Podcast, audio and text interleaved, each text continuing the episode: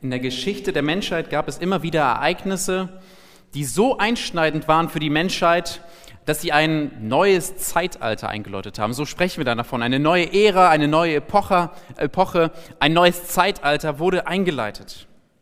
Zum Beispiel die Entdeckung Amerikas durch Kolumbus 1492 läutete das Zeitalter der Eroberung Amerikas ein, ganz passend zu dem, was wir eben gesehen haben.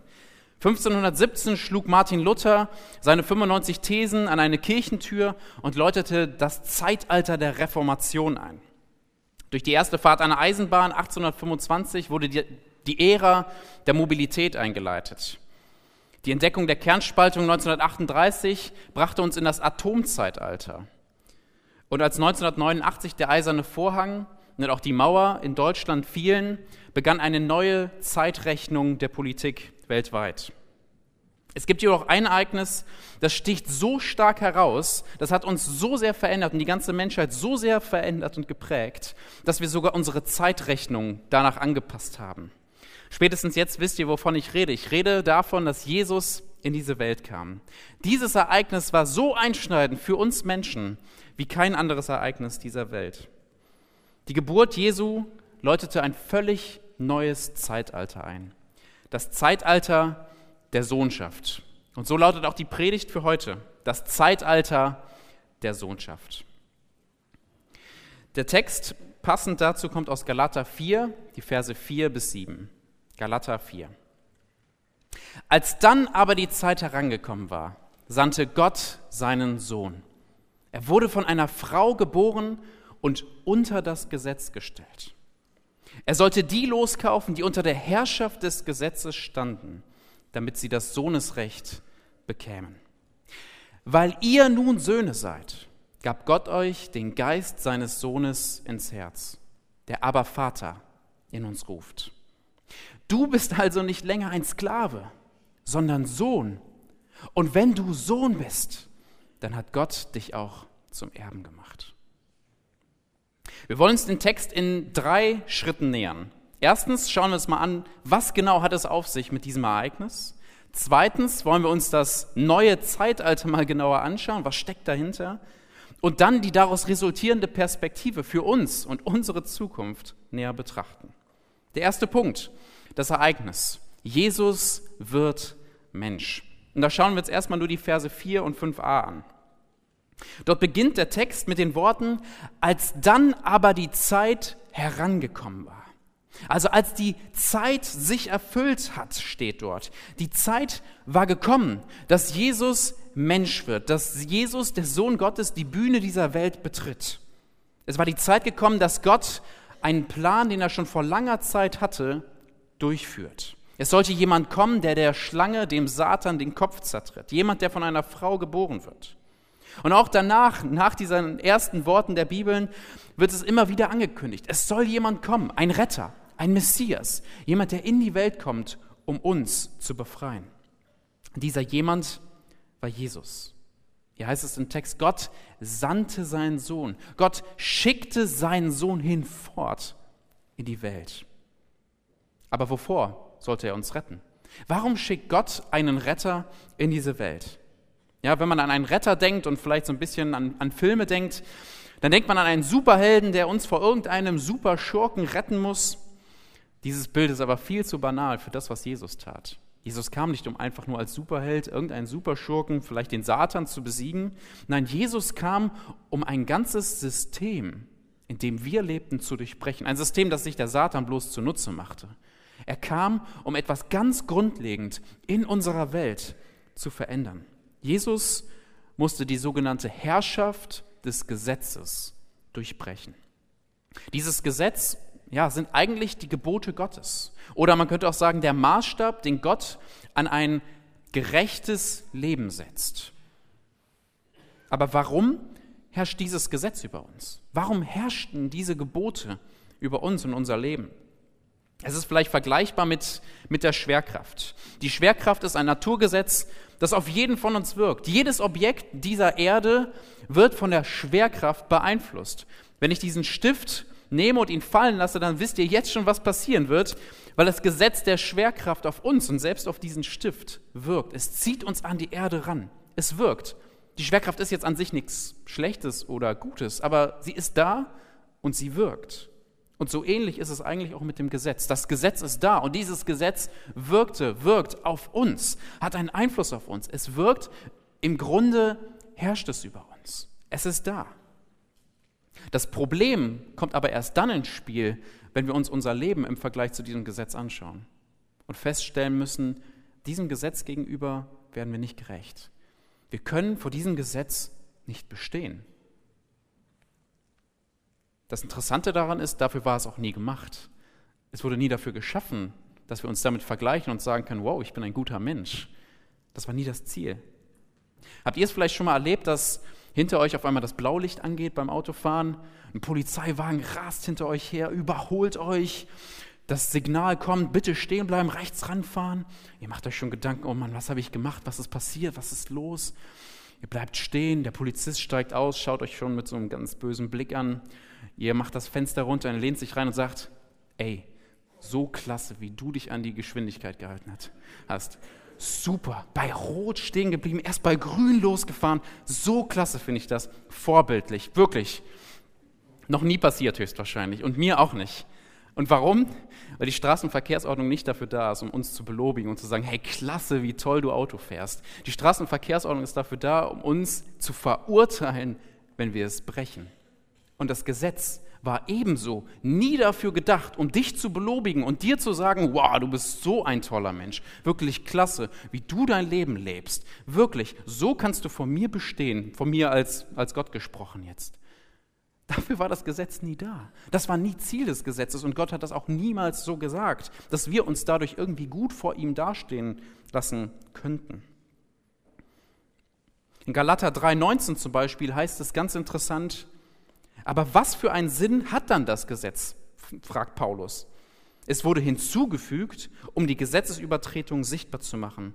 Und zwar so lange, bis der Nachkomme käme, dem die Zusage gilt. Das Gesetz hat ein Ziel. Es soll dir vor Augen führen, dass du ein Sünder bist.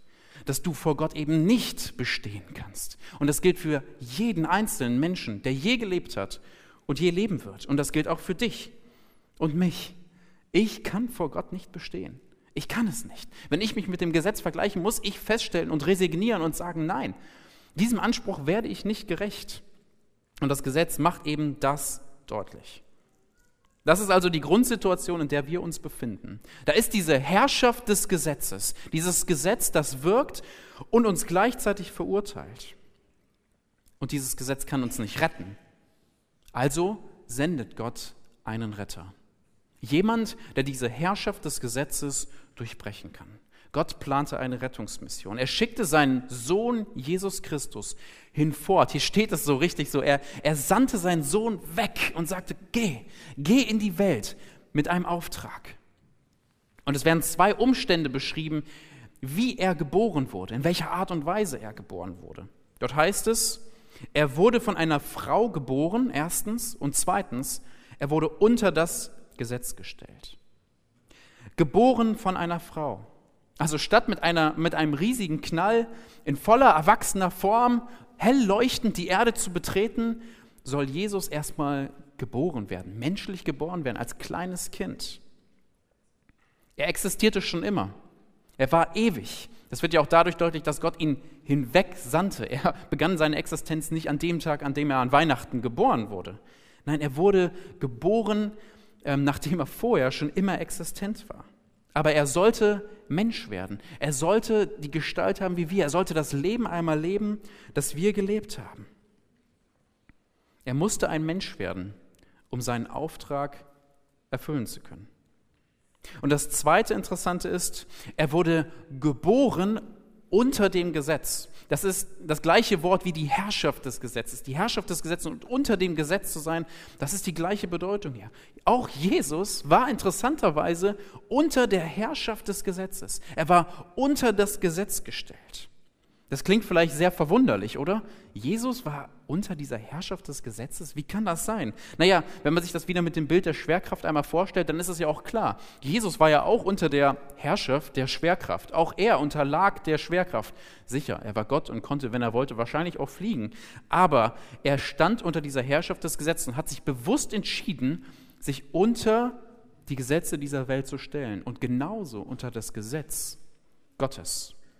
Es gibt nur einen riesigen Unterschied zwischen ihm und uns. Er erfüllte das Gesetz. Er war der Einzige, der auch dazu imstande war, weil er Gott war. Er wurde Mensch, er war aber immer noch Gott. Und nur er, Gott, der ja selbst dieses Gesetz geschrieben hat, war imstande, auch dieses Gesetz zu erfüllen. Und dadurch war er imstande, auch dieses Gesetz zu durchbrechen. Nicht indem er es auflöste, nicht indem er sagte, das Gesetz ist schlecht, nein, sondern indem er es erfüllte für immer.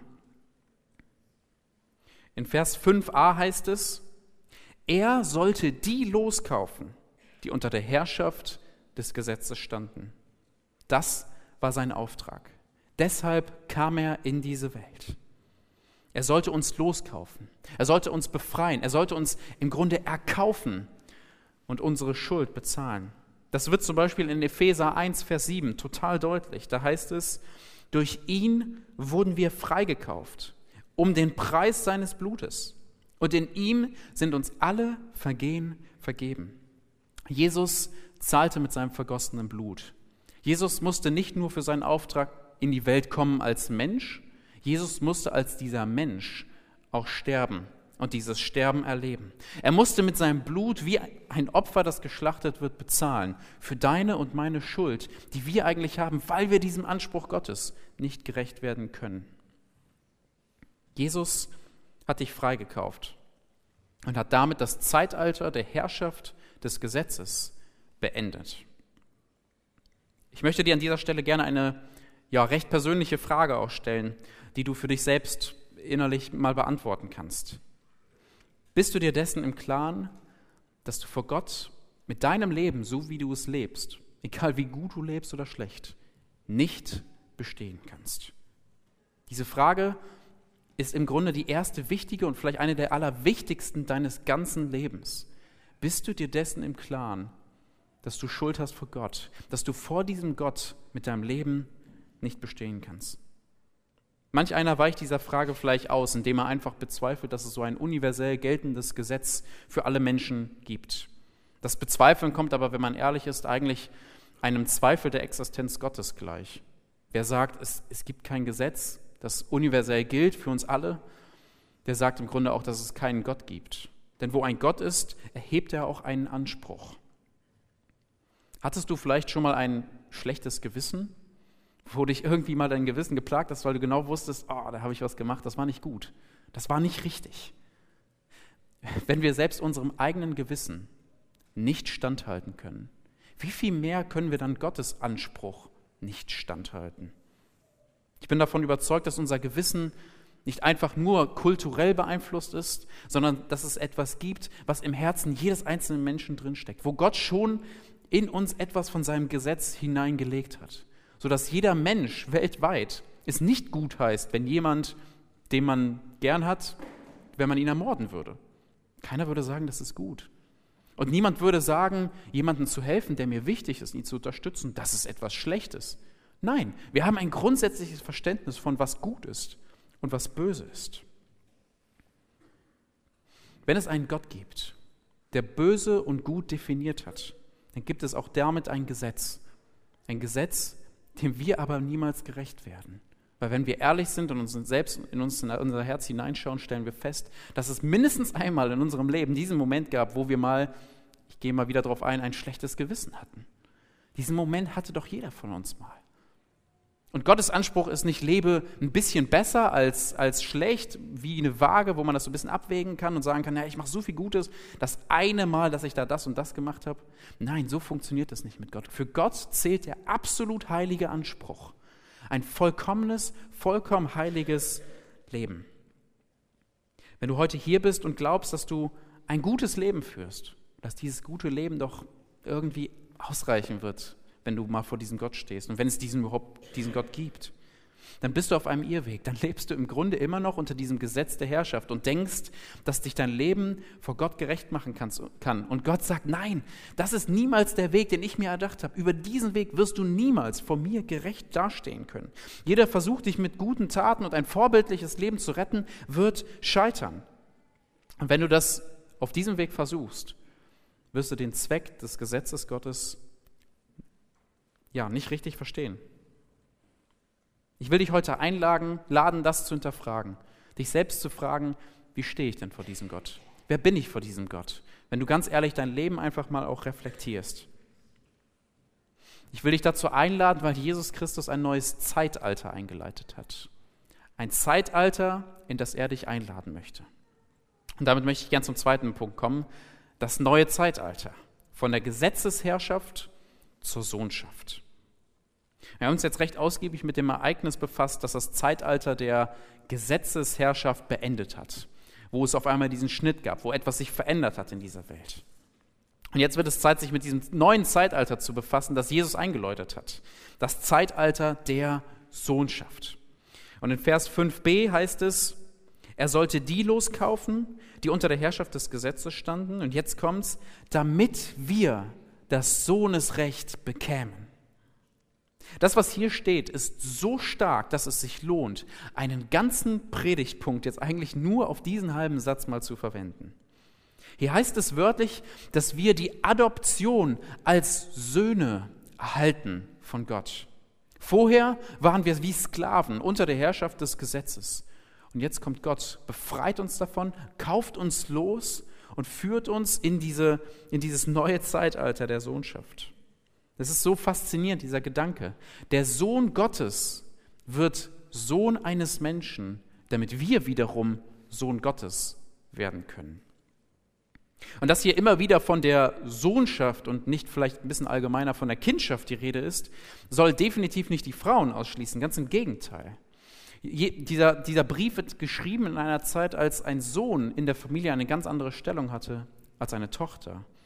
Kulturell bedingt war hier ein Unterschied. Und was Gott sagt hier ist, für mich gibt es diesen Unterschied nicht. Du hast für mich, ob Frau oder Mann, egal welche Nationalität angehörig, alle Menschen können den Status eines Sohnes haben zu mir. Ich will dich aufnehmen als einen Sohn. Und dass er da eben den Sohn verwendet hat, noch ein Grund, weil es nämlich einen Sohn gibt, dem er uns gleich machen will, dem Sohn Jesus Christus. Und auch deshalb spricht er immer wieder vom Sohn. Und das ist faszinierend. Gott sagt, ich will dich zu einem Sohn machen, wie meinem Sohn Jesus Christus. Faszinierend, genialer Gedanke. Und es ist so ein Vorrecht, dass wir das dürfen. Und dieses Zeitalter läutet Gott ein. Er läutet das Zeitalter der Sohnschaft ein. Das Interessante auch ist, hier geht es sogar um mehr als bloß eine Adoption. Wenn wir eine Adoption hören oder den Begriff Adoption verbinden wir eigentlich damit, dass es Kinder gibt, die leibliche Kinder gibt und es gibt Kinder, die sind adoptierte Kinder. Und natürlich werden kind, äh, Eltern, die ein adoptiertes Kind haben, sich sicher Mühe geben, keinen Unterschied zu machen und zu sagen, wir machen da keinen Unterschied mit unseren Kindern. Und doch ist da ein Unterschied. Das Kind hat leibliche Eltern, das Kind hat einen bestimmten Geburtsort. Und diese Geschichte des Kindes ist nicht einfach ausradiert. Das Kind ist ein adoptiertes Kind. Das Interessante ist, Gott sagt hier nicht, ich adoptiere dich und mache dich zu einem adoptierten Kind. Er sagt, ich adoptiere dich, der Begriff wird halt hier verwendet, ich nehme dich auf als ein vollwertiges Kind. Deine Geschichte wird im Grunde sogar ausradiert. Deine Identität wird verändert. Und du bist dann kein adoptiertes Kind. Nein, du bist ein vollwertiges, wie ein leibliches Kind von mir kommend. Wie macht er das? Wie soll das möglich sein? Ich meine, für uns Menschen ist das natürlich unmöglich. Aber Gott macht etwas, das das möglich macht. Es gibt nur einen Weg. Wir müssen ja irgendwie unsere Geburt, in der wir geboren wurden, müssen wir ja rückgängig machen, um das zu schaffen. Irgendwie muss unsere Geburt ausradiert werden und wir müssen von neuem geboren werden. Die Begrifflichkeit ist euch bestimmt bekannt. Wiedergeburt, neu geboren werden. Das ist etwas, was wir als Christen erlebt haben. Wir wurden neu geboren. Und warum wurden wir neu geboren? Das ist nicht einfach nur ein schöner Begriff, sondern dieser Begriff sagt aus, du bist mit Christus gestorben für deine alte Identität. Und du wirst wieder auferstehen in Jesus Christus mit einer völlig neuen Identität, nämlich der Identität eines Sohnes Gottes. Was für eine starke Aussage sich dahinter verbirgt, oder? Wir dürfen eine neue Identität annehmen und Kind, Sohn Gottes sein. Jeder Mensch hat ja üblicherweise einen Pass, der die wichtigsten Grundinformationen widerspiegelt. Vom Geburtsdatum und Geburtsort hin zu ganz vielen auch äußerlichen Merkmalen, die man so als Mensch hat. Und ganz wichtig ist ja auch eigentlich, dass der Pass definiert, welche Nationalität ich angehöre. Ich, hab, ich bin Deutscher, ich habe einen deutschen Pass. Und dieser deutsche Pass definiert, dass ich Deutscher bin. Angenommen, ich würde jetzt auswandern, ich würde mit Tabea zusammen auswandern und wir wandern aus nach Spanien. Und ähm, wir kommen dort an, wir lernen die Kultur kennen, ähm, wir lernen das Essen kennen, nehmen immer mehr davon an, von diesen kulturellen Bräuchen. Und ähm, wir würden dann irgendwann die Sprache lernen, mehr und mehr. Äh, vielleicht würde es ein paar Jahre dauern, aber irgendwann könnten wir vielleicht sogar so gut Spanisch, äh, dass die Leute uns vielleicht nicht sofort auf den ersten Blick als Deutsche identifizieren würden, sondern vielleicht sogar denken, oh, das ist auch ein Spanier. Die Wahrheit ist aber, obwohl ich die Kultur annehme, obwohl ich vielleicht die Sprache annehme und vielleicht mich, weiß nicht, sogar optisch irgendwie verändere, Spanisch anziehe, ich weiß es nicht, bin ich kein Spanier. Ich bleibe Deutscher. Und das einfach nur schlicht und ergreifend, weil ich einen deutschen Pass habe. Was ich tun muss, um ein Spanier zu werden, ist, ich muss meinen deutschen Pass abgeben und ich muss den spanischen Pass annehmen. Und das Interessante ist, wenn ich diesen spanischen Pass habe, ich muss nicht mal Spanisch können und ich wäre ein Spanier. Meine Identität bestimmt, wer ich bin. Und genau das tut Gott auch mit dir. Er sagt, ich will, dass du neu geboren wirst. Ich will, dass du deine alte Identität abgibst und eine neue annimmst. Das bedeutet vielleicht, dass du noch nicht alle Gewohnheiten abgelegt hast von deiner alten Identität. Es kann sein, dass du vielleicht noch nicht so 100% meine Sprache sprichst. Aber das kommt mit der Zeit. Ich führe dich dahin. Ich sorge dafür. Darauf kommen wir auch gleich nochmal zu sprechen, wie er das macht. Aber ich bringe dich dorthin. Und ich will, dass du mein vollwertiges Kind wirst, mein Sohn. Was uns vor Gott zum Sohn macht, ist nicht mein Lebensstil. Ist nicht, wie toll ich, ich, ich lebe und wer ich bin und was ich kann, sondern wer Jesus ist und wie er gelebt hat. Mein altes Ich muss mit Christus sterben und ich muss neu wieder auferstehen mit Jesus Christus. Das ist ja auch im Grunde die, das Evangelium, die rettende Botschaft von Gott. Das Zeitalter der Gesetzesherrschaft ist zu Ende, weil Jesus ein neues Zeitalter eingeleitet hat. Ein großes schwedisches Möbelhaus stellte einmal die Frage, wohnst du noch oder lebst du schon? Ich frage dich heute, bist du noch unter der Herrschaft des Gesetzes in diesem alten Zeitalter gefangen? Oder lebst du schon unter der Sohnschaft Gottes? Bist du schon in diesem neuen Zeitalter angekommen, das Jesus schon vor über 2000 Jahren eingeleitet hat, in dem wir eigentlich schon längst sein sollten? Wenn du noch unter dieser alten Herrschaft des Gesetzes lebst, dann muss ich ehrlich zugeben, lebst du eigentlich etwas rückständig. Du bist noch in der letzten, im letzten Zeitalter irgendwie gefangen. Denn Jesus hat sie schon besiegt. Das Gesetz muss nicht mehr dich verurteilen. Jesus hat dich davon befreit, weil er den Anspruch dieses Gesetzes erfüllt hat. Das Absurde ist, dass viele, viele Menschen leider immer noch in, dieser, in diesem System leben und sich immer noch selbst verurteilen aufgrund ihres Lebens und selbst versuchen, sich irgendwie gut dastehen zu lassen vor irgendeinem Gott oder Göttern. Und der Teufel nutzt dieses System gnadenlos aus. Er hat keine Macht. Er kann von sich aus dich eigentlich nicht verurteilen. Er kann es nur wegen dem Gesetz. Jesus lädt dich heute ein, sein Sohn zu werden. Er lädt dich heute ein, eben deine alte Identität abzulegen und neu geboren zu werden mit ihm. Ich möchte aber auch all diejenigen warnen, die ihr schon Kinder Gottes seid, die ihr schon Sohn Gottes seid. Abschnitte wie dieser sind doch total ermutigend, oder? Wir sind Kinder Gottes. Was für ein Vorrecht. Aber Paulus schreibt das hier nicht, um, um die Galater zu ermutigen. Schreibt es nicht, um ihnen zu sagen, hey toll, schaut doch mal, wie super das ist, sondern er, er, er will sie zurückholen. Er sagt ihnen, ihr seid verrückt. Ihr habt das vergessen. Ihr habt das mal erlebt und ihr kehrt schon wieder zurück zur Herrschaft des Gesetzes. Kommt zurück, schaut mal, was ihr wieder zurückgelassen habt. Denn diese Leute in Galater fingen wieder an, die Einhaltung des Gesetzes über die Sohnschaft zu stellen und zu sagen, naja, man muss schon gewisse Dinge tun, um irgendwie doch noch seine Rettung zu erleben. Und Paulus kriegt da echt schon fast die Krise. Er sagt in Galater 3, 3 und 10, denn wenn wir durch Erfüllung des Gesetzes vor Gott bestehen könnten, dann wäre Christus umsonst gestorben. Begreift ihr das nicht? Wollt ihr wirklich in eigener Kraft zu Ende bringen, was ihr im Geist angefangen habt? Und was hier den Galatern passierte, dass wir unsere Rettung nicht mehr selbst verdienen können und es, ähm, dass wir das versuchen, irgendwie durch unsere eigenen Taten und unsere eigene Kraft zu machen, das kann auch uns passieren. Lasst uns niemals die Gnade Gottes missachten und lasst uns niemals zurückkehren und versuchen, durch eigene Kraft zu sagen, ja, ja, wenn ich, wenn ich, wenn ich irgendwas nicht mache, dann, dann verliere ich vielleicht meine Rettung. Es ist aber eine Sache ganz wichtig zu klären. Ich glaube, es ist leicht zu sagen, ich bin durch Gnade gerettet.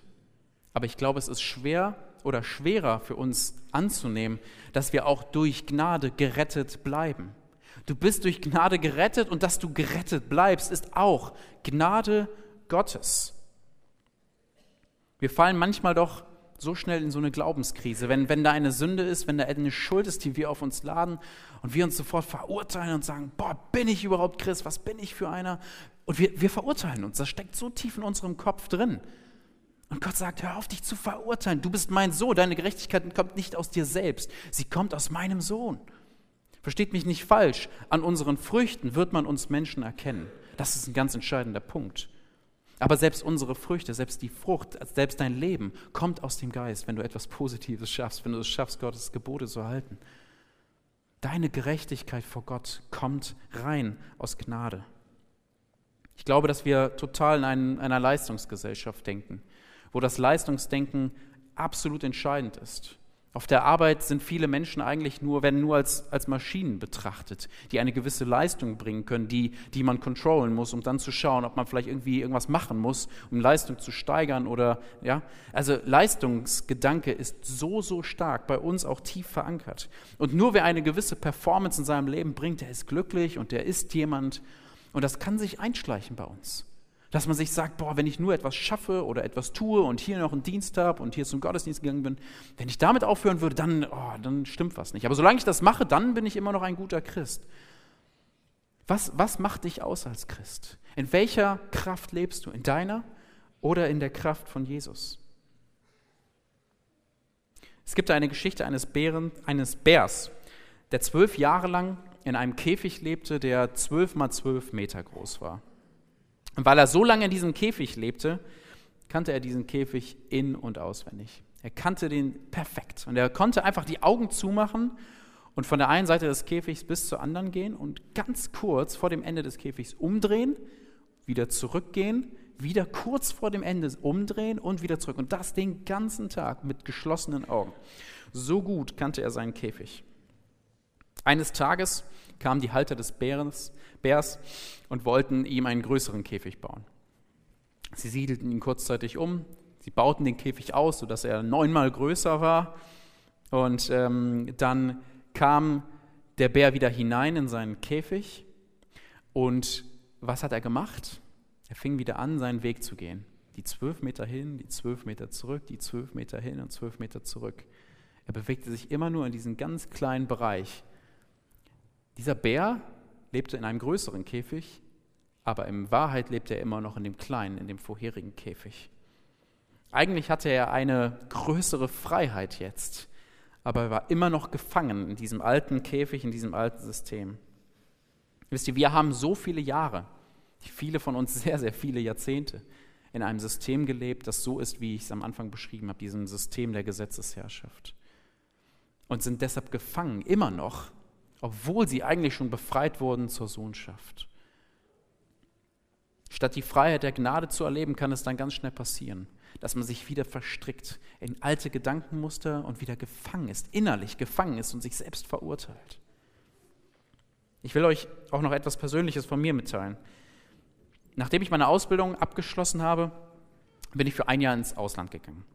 Und in diesem Jahr wollte ich mir auch überlegen, was ich denn jetzt konkret studieren möchte. Und für mich gab es so zwei Möglichkeiten, die ich ins Auge gefasst hatte. Das eine war, ähm, ein technisches Studium zu machen und das andere war, vielleicht ein theologisches Studium zu machen, zum Beispiel am Bibelseminar Bonn.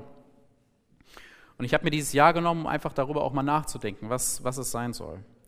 Und Gott hat etwas in diesem Jahr mit mir gemacht, das mir eine klare Antwort gab, was für mich das Richtige ist. Er hat mich zu einem, ja, eigentlich einem inneren Zerbruch geführt. Ähm, an einem Abend habe ich den Römerbrief gelesen und ich habe ihn an einem Stück einfach mal durchgelesen. Und nachdem ich fertig war, hat Gott mir etwas vor Augen geführt, was ich bis dahin, glaube ich, so nie verstanden habe und nicht erkannt habe. Es hat mich wirklich mit so einer richtigen, mit so einer richtigen Wucht einfach nur getroffen. Gott zeigte mir, dass ich theologisches Wissen aufzubauen und Wissen anzuhäufen verwechselt habe mit geistlich zu wachsen. Ich dachte, je mehr ich weiß, je mehr ich verstehe, desto mehr bin ich irgendwie auch als Christ. Ich vertraute nicht auf, auf mich, ich vertraute, äh, ich vertraute auf mich statt auf die Gnade Gottes. Es gab Leute, die, die nannten mich den Hohepriester, weil ich für mein Alter, glaube ich, schon relativ irgendwie viel wusste. Das war nicht bös gemeint, aber es traf den Nagel auf den Kopf. Ich entschied mich gegen ein Theologiestudium, weil ich Angst hatte, dass ich wieder in diese alten Muster hineinfalle und wieder nur theologisches Wissen vertausche, meine eigene Kraft vertausche mit der Gnade.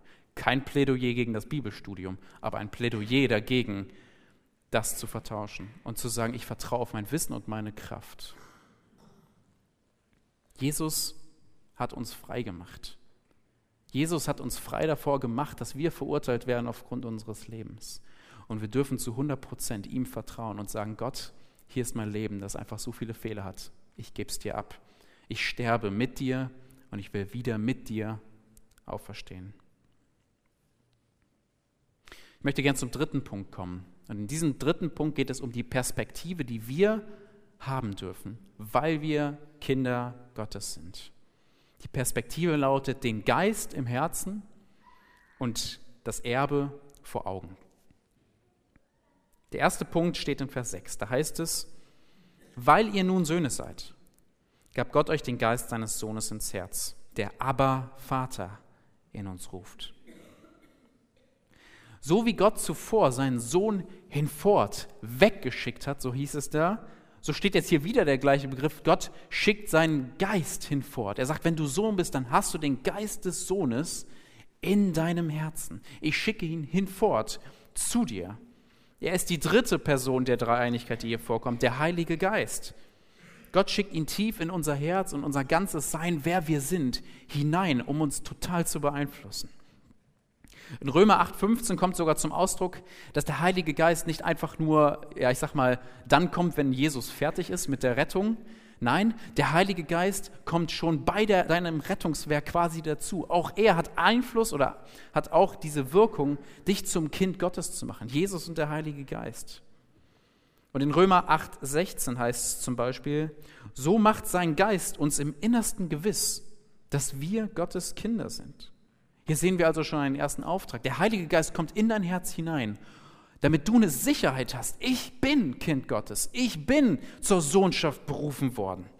Darin will er uns gewiss machen, weil ich vermute, wenn wir den Heiligen Geist nicht hätten, dann würden wir durch diese Welt laufen und hätten die ganze Zeit nur Zweifel, die uns zerreißen würden innerlich.